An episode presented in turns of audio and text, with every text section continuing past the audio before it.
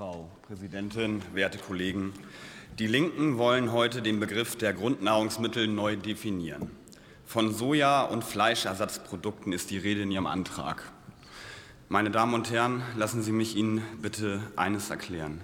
Diese Produkte sind woke, grün-linke, wohlstandsverwahrloste Luxusartikel und keine Grundnahrungsmittel. Soja, Soja ist vordergründig. Naja, sicherlich kein Soja, Frau Künast, sicherlich kein Soja. Wo wir, wo wir, gerade bei dem Punkt Soja sind, äh, das, das scheint Sie in Rage zu bringen, da kann ich Ihnen noch etwas zu sagen. Soja ist in Deutschland hauptsächlich ein Futtermittel zur Schweinehaltung. So viel dazu, das kann ich Ihnen mit Sicherheit sagen als Landwirt.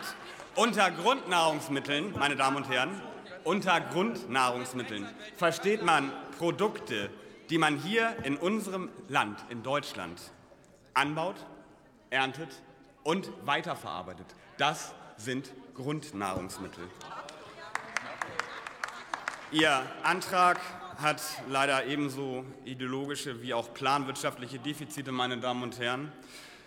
Sicher meinen Sie es gut. Aber wo will man da beginnen? Ihr Antrag wirft mehr Fragen als Lösungen auf. Zum Beispiel bleiben Sie in Ihrem Antrag eine Antwort schuldig, wo denn die 0 Prozent beginnen sollen. Beim Landwirt, der beim Erzeugen der Produkte Mehrwertsteuer bezahlen muss? Oder bei den weiterverarbeitenden Betrieben, bei den Schlachtern, bei den Bäckern oder bei den Müllern? Natürlich braucht es Entlastung, nur sehen wir bei Ihrem Antrag leider nicht den Effekt, den Sie sich davon versprechen. Lieber sollten wir die wirklichen Kostentreiber bekämpfen. Meine Damen und Herren, hören Sie auf mit der Symptombehandlung und lösen wir die Probleme, vor denen wir stehen. Das sind die Energiekosten. Die Energiekosten sind es, die unsere Bevölkerung das Leben unbezahlbar machen. Die Energiekosten sind es, die es die dafür sorgen, dass die Preise explodieren. Und die Energiekosten sind es, die unserer Wirtschaft so massiven Schaden zufügen. Die Abschaffung der CO2-Steuer oder die Absenkung der Energiesteuer, das wären Maßnahmen, mit denen man deutlich und schnelle Entlastung schaffen würde und nicht solche staatlichen Preisbeobachtungsstellen, wie Sie sie fordern. Mit Ihrer Forderung schaffen Sie nur noch mehr Bürokratie, Bürokratie, die es abzubauen gilt, um den Handel und den Lebensmittelproduzenten ihre Arbeit nicht noch weiter zu erschweren.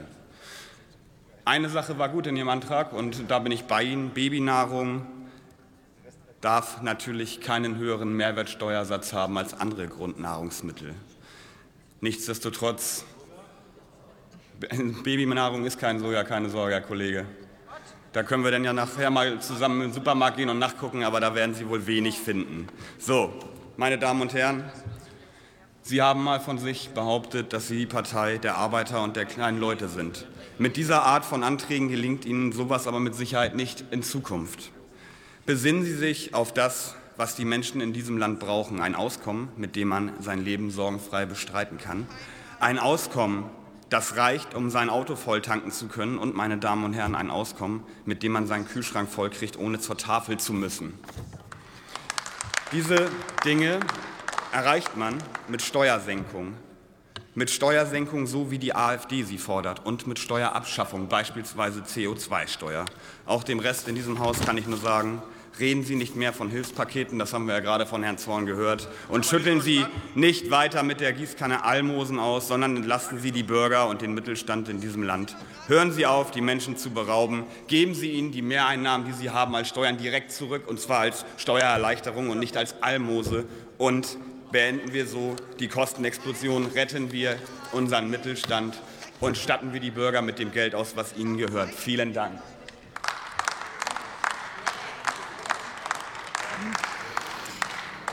Als nächstes erhält das Wort für Bündnis 90 Die Grünen Dr. Sebastian